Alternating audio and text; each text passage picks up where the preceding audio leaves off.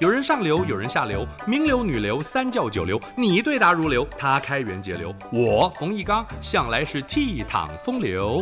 敬请收听《风流人物》来开趴。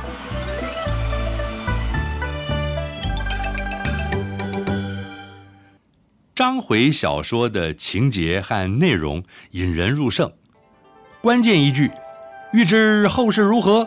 且待下回分解，让读者意犹未尽呐、《水浒传》被逼上梁山的一百零八条好汉，个个背景不同，个个身怀绝技，他们的命运和遭遇反映出政治腐败、官逼民反的无奈。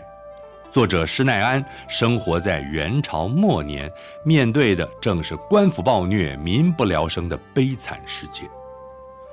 施耐庵家境清贫，靠着自学努力，三十六岁考中进士。他曾经短暂为官，看不惯官场黑暗，又不愿逢迎权贵，率性弃官回乡。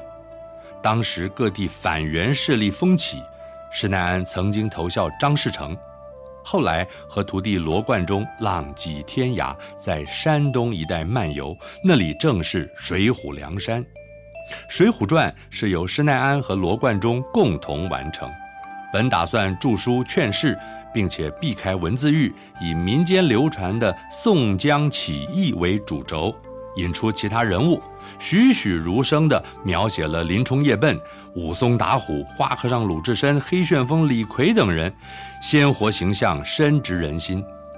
不过，本书歌颂起兵造反。致使施耐庵和罗贯中师徒活着的时候，书稿无人敢印，直到明世宗嘉靖年间才附子，成为中国四大奇书之一，受到大家的喜爱。四大奇书另一本《三国演义》，内容未必完全符合史实，但是影响力远大于正史《三国志》。关羽刮骨疗伤、挂印封金、千古不灭的忠义形象。曹操宁叫我负天下人，休叫天下人负我的诡诈无情。至于高风亮节、神机妙算的诸葛亮，则是永垂不朽的贤相典范。书中精彩的情节深植古今千万读者的心中，这正是作者罗贯中妙笔生花的功力。罗贯中别号湖海散人。跟着学者名士游学，结交了一些说书人和杂剧作家。元末政局混乱，罗贯中同情百姓遭遇，更痛恨官府倒行逆施，把这份情操灌注在写作。因此，《三国演义》特别强调尊刘贬曹，以皇叔刘备为正统，挟天子以令诸侯的曹操，自然就是野心的奸雄了。撰写《三国演义》，罗贯中参考了陈寿的正史《三国志》，以及民间传说、戏曲，将虚构故事和史实融合穿插，描述魏、蜀、吴各方的势力角逐。书中上百场战争，尤以赤壁之战最为精彩，军事场景逼真，尔虞我诈的外交环环相扣。当时主要的谋臣战将逐一登场，最让人拍案叫绝的，在于解决争斗的关键，往往是以出谋划策的智取，而不只是依赖兵多粮足。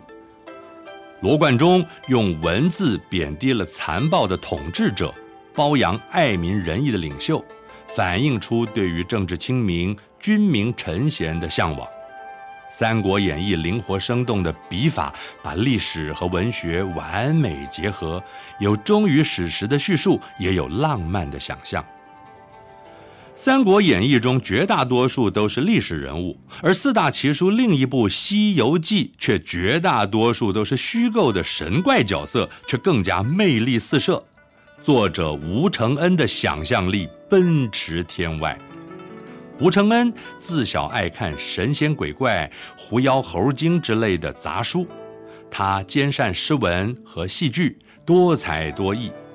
但是参加科考多次落榜，四十多岁当上贡生，又苦候多年才被分派当个地方小吏。之后又受人诬告，索性远离官场是非，专心于写作。